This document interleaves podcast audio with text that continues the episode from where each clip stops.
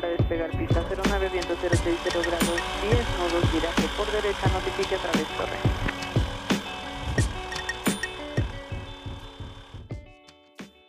Hola y bienvenidos a otro episodio de Latin Pilot Podcast, el lugar donde aprendemos y hablamos del maravilloso mundo de la aviación. En este episodio vamos a hablar de un avión en específico. Tal vez queramos hacer en el futuro una especie de serie de hablar de algunos aviones que consideramos interesantes o que ustedes consideran interesantes y que querramos que nosotros eh, hablemos. Nos pueden dejarlo en un comentario o, o mandarnos un correo a, contacto arroba latinpilot.com. Y pues para abordar el tema de esta semana, vamos a dar la bienvenida a la tripulación de siempre. Nico, ¿cómo estás? Muy sonriente como siempre. Muy bien, Jaime. es que me gustó la propuesta que hiciste. Casi no nos gusta hablar de aviones, ¿no? Entonces si a ustedes les interesa un avión en específico, nos dicen y también platicamos. Sin problema. Como, como lo vamos a hacer el día de hoy, ¿no? Un avión muy interesante. Sí. ¿Y tú, Lalo? Todo bien, gracias. Aquí seguimos con calor, pero aquí andamos con todo. ¿Con Tokio? Con Tokio. Muy bien.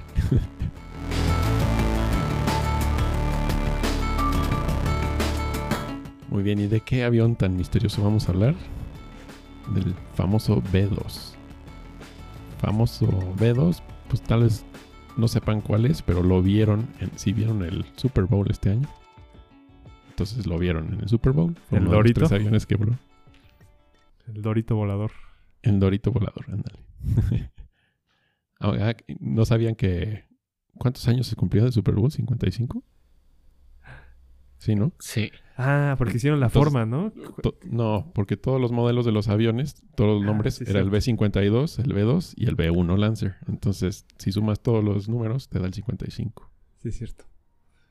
Bueno, y este avión, aquí tiene de interesante aparte de su forma, pues este avión se desarrolló durante la, la Guerra Fría, ¿no? Entonces, ¿qué estaban buscando durante la Guerra Fría? Pues tratando de escabullirse entre las líneas enemigas y tirar bombas o ver qué estaban haciendo, ¿no? Acabar con los soviéticos. Ser el primero, ¿no? Antes de que los soviéticos. Ándale. Entonces, esto lo que tiene interesante es que es un avión que es, en inglés se llama stealth, o en español le, le diríamos como... Furtivo. Furtivo, Entonces, lo que intenta hacer es que no sea detectado por los radares. Entonces, de esa necesidad de ir atrás de las líneas enemigas de los rusos y no ser detectado, se desarrolla este avión y que pues, ya tiene más de 30 años en servicio volando para la Fuerza Aérea. Y este avión, algo interesante de este, que seguro si lo vieron en el Super Bowl, pues es que es, como, dijo Nico, un dorito, ¿no? Todo plano. Triangular. Triangular, forma triangular. Triangular y plana, ¿no? Como una paloma de esas de cohete, ¿no? Que y le cortaron atrás así como unas formas raras. Entonces esta tecnología es algo que surgió pues recientemente en ese momento, que es un avance en la aerodinámica, ya que para la aerodinámica el fuselaje o todo, todos esos sistemas pues significan un poco de arrastre, entonces no, es tan eficiente. Entonces hacerlo como una ala completa es algo muy eficiente, que lo vamos a ver cuando hablemos más del, rango de este avión. Y de hecho es, curioso, no tiene empenaje vertical. Como los aviones, la colita, ¿no? ¿no? No tiene empenaje vertical. Entonces ahí qué usan.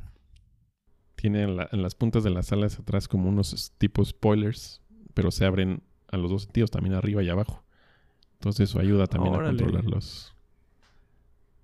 la elevación y también el viraje, ¿no? Sí, con eso lo van controlando. Como si fuera el timón de cola. En un avión más normalito. No, no. Con una forma tradicional. ¿no? Ah, exacto. Y algo interesante que ustedes hayan visto de este avión. Uy, pues tiene muchas cosas interesantes, ¿no? Como ya lo mencionaste un poquito, pues su gran rango, ¿no? Su todo la distancia que podía cubrir en sus misiones. Bueno, que puede cubrir, ¿no? Porque todavía siguen en uso algunos cuantos. De hasta 9600 kilómetros de rango. Pero obviamente, pues como todos los aviones militares, pues con la capacidad de repostar combustible en vuelo, lo cual hacía que pues las misiones pudieran ser todavía muchísimo más largas. Estos 9- 9600 ya con la carga, que son bastantes bombas las que puede cargar. ¿no? Exactamente. Que son como 16 bombas de 2.400 libras cada una, ¿no? De esas de las nucleares. De las, sí, de las que dan miedo. Sí. Sí. De las otras puede cargar hasta todavía más. ¿no? Sí, el, el número no lo tengo, pero sí puede cargar más.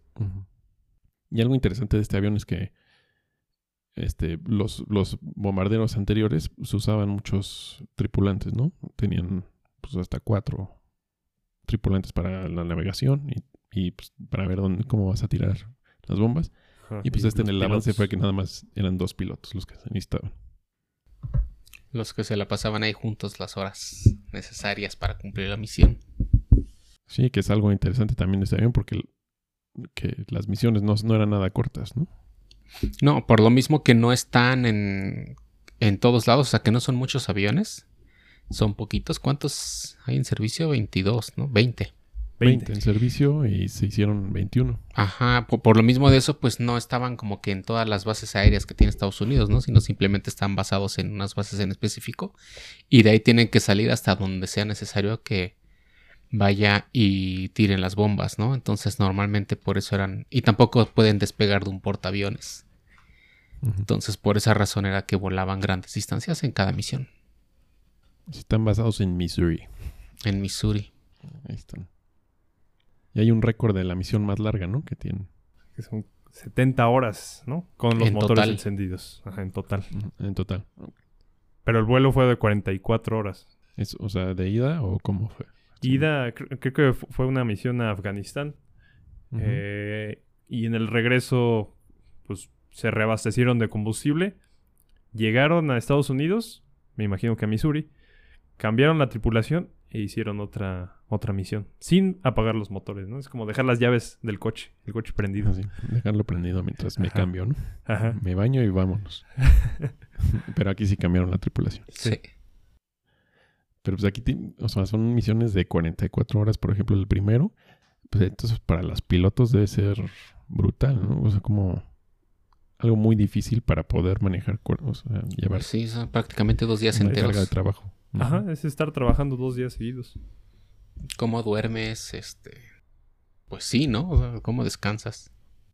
Sí, lo que estuve investigando un poco fue que cada piloto tienen siestas de dos horas y claro, esto es permitiendo de que las actividades en la misión lo permitan. ¿no? Ajá.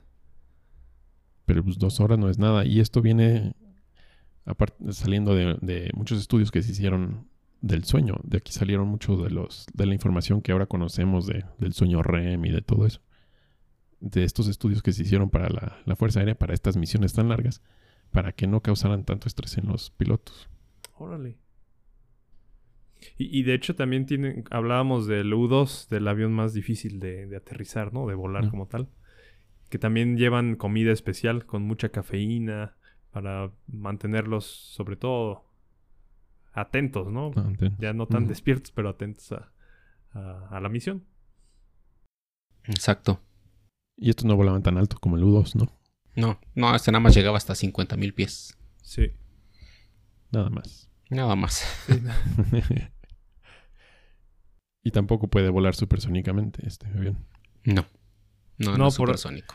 Yo creo que creo que ahorita vas a ir, pero algo muy importante es por qué fue creado, ¿no? Y cuáles son las características y por qué dicen que es invisible este avión, ¿no?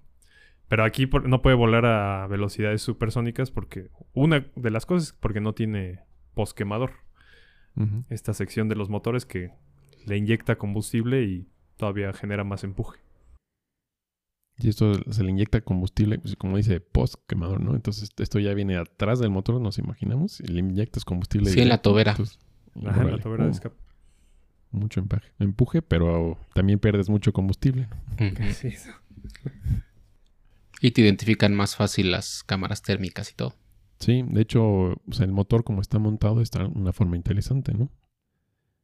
Que también es para evitar esto del- de, que se puedan ver por cámaras térmicas, que está montado dentro de pues, del ala del mismo avión y que tienen este diferentes formas y diferentes estructuras raras que se ven ahí como picuditas para también para que entre aire frío por abajo en, en frente de la tobera. No, tobera no, del inlet. Y eso puede enfriar también la parte de atrás. Y, y de hecho ahorita ya están mencionando como las características, ¿no? Pero como dices, Jaime fue creado para espiar a los rusos, pero no querían que los vieran. Creo que al no poder volar a altitudes tan altas, querían que no lo vieran al menos los radares. Entonces todas estas características, el motor adentro de como tal del fuselaje y estas, eh, la tobera y las entradas de aire como escondidas Debajo o, del ah, debajo del, del inlet y la forma eh, especial. Todo esto era para hacerlo invisible al radar, ¿no? Invisible entre comillas. Sí, porque era un blanco bastante fácil si lo encontraban a tiempo. Ajá. No se podía Exacto. defender muy fácil. No, no, no tenía exacto medidas como para defenderse. Sí, ¿no? Sí, como decimos, es un bombero, no es, no es un avión de ataque. Pues, un caza, Exacto. como les dice. Y pues este es, es el único avión bombero que tiene stealth, furtivo que tiene ahorita el- los Estados Unidos y que ahorita un- sigue siendo relevante, ¿no? Porque algunos dicen, oye, pues, ¿por qué no pues, mandas un dron, no? Pues si dices son 40 horas, pues ¿por qué no un piloto maneja 6 horas, luego se va y llega otro? Pues, está en el mismo lugar, ¿no? Sí. Pero también lo que dicen es la capacidad de carga que tiene este avión. Y también que a veces los drones fallan, que si falla la conexión, ya ha habido casos que se estrellan con montañas o Sí, que pierden exacto. la conexión y empieza a, a circular como si fuera una pista de carreras. Entonces todavía sigue un- siendo un avión muy relevante, aún con, teniendo los drones. Sí, la, la información que estaba leyendo para el episodio vi que el co- costo total del programa, ajustado a la inflación del día de hoy, era- estaba por encima de los 70 billones de dólares. Entonces también fue un programa carísimo. Y, Sí, y lo- son 20, 21 aviones. ¿Cuánto costó cada avión? Pues bastante, imagínate. Ah, sí, no me acuerdo, sí, pero que costaron mucho. Entonces, obviamente quieren mantener el programa todavía vivo. Decían que hasta el 2050 y algo. Pero creo que ya lo redujeron a 2034, me parece. Porque viene precisamente, hay un nuevo desarrollo, una versión eh, mejorada de este B2. Y bueno, también estuve leyendo de, de historias de algunos pilotos y uno pues, decía pues, algo un poco gracioso que ya después de volar un par de misiones en este avión, que algo menos de 20 horas, pues ya es, no es nada, ¿no? Sí. Ya no notas la diferencia. Otro día en el trabajo, ¿no? Ese- que son 20 horas volando. Sí. Sí, recuerdo mi primer vuelo, cómo me sentía después. Imagínate. Un cansancio mental. Y bueno, ya mencionamos un poco de los motores, que son, son unos motores de General Electric. Pues, lo importante de estos motores pues, es cómo están montados en el avión para prevenir que, que puedan ser vistos por los radares térmicos. ¿no? Ajá. Y también la tecnología que tienen para la reducción del ruido. eh, dicen que es impresionante que nada más los escuchas despegar y aterrizar. Eh, pero ya en vuelo es casi impercep- imperceptible. Imagino que ya el despegue, bueno, sí, por el empuje también y también por la, arrastre o las ondas que, que forman el tren de aterrizaje, ¿no? Sí, También, exacto. Claro. Y, y los materiales, ¿no? No sé si leyeron tantito acerca de los materiales. Que casi todo el avión está hecho de un compuesto de, de grafito, un material compuesto de, grafito, que es más resistente que el acero, más liviano que el, que el aluminio, y que también, aparte de estas propiedades, eh, deflecta las ondas de los radares enemigos. Hasta el color, hasta el color negro fue pintura, elegido. ¿no? Ajá, Ajá. negro. Ajá.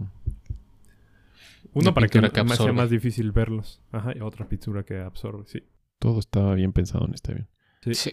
Y este salió después de. Pues este avión es de, de Northrop Grumman. Y también hay otro avión pues, con, un la, con la tecnología un poco parecida.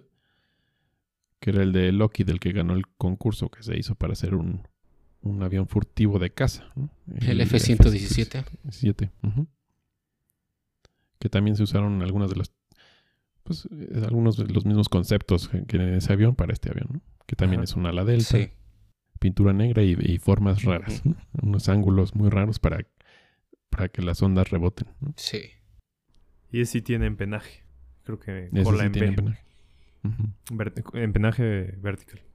Bien, algo más que quieran agregar. Hay, hay unos datos curiosos e interesantes, ¿no? Todas esas misiones que duran mucho tiempo, eh, dicen que también le pusieron una cocina y un baño a- al avión. Eh, toda la dicen que toda la información todavía sigue siendo muy secreta, Muy clasificada. muy clasificada. Hasta sí. que acabe el programa, ¿no? Ajá. Y hay- hay un dato curioso que estaba leyendo. El día que lo revelaron, o que lo mostraron al público en 1988, solamente permitieron que se le tomara fotos de frente. Porque no querían mostrar cómo estaba la configuración de los motores y, y demás. Eh, pero que eh, el Aviation Week es un medio de comunicación de, de información aeronáutica. Ahora está en internet, pero antes me imagino que era revistas y todo eso Revistas. Ujú. eh, que descubrieron que no había restricción alguna para sobrevolar la base aérea donde estaba. Entonces que, que lograron tomarle unas fotos. eh, Desde arriba. y- Ahí desde es. arriba y ya vieron cómo, cómo está la configuración Mira. completa, ¿no? Y solitos se echan de cabeza. Ajá. Los gringos. Y ya, bueno, y la forma, ¿no? La forma redondeada en el pasado no hubiera sido posible. Este, todo fue gracias a todo el desarrollo de- del análisis por computadora de, de los fluidos y, y todo eso. Hay muchas cosas.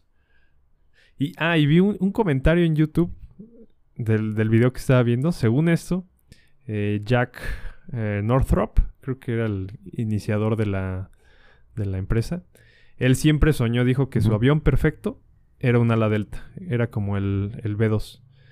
Eh, pero que en sus tiempos no pudo haberlo desarrollado por la tecnología, ¿no? Este avión es muy complicado para volar únicamente con, pues, con los inputs. Para que sea estable, ¿no? Ajá.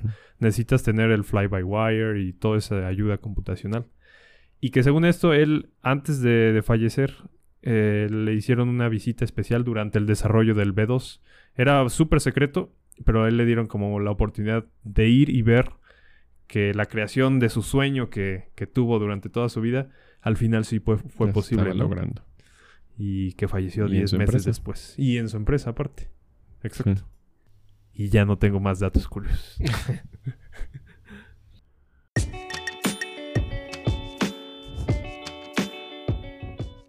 Muy bien, pues con, con este dato curioso concluimos el episodio de la semana.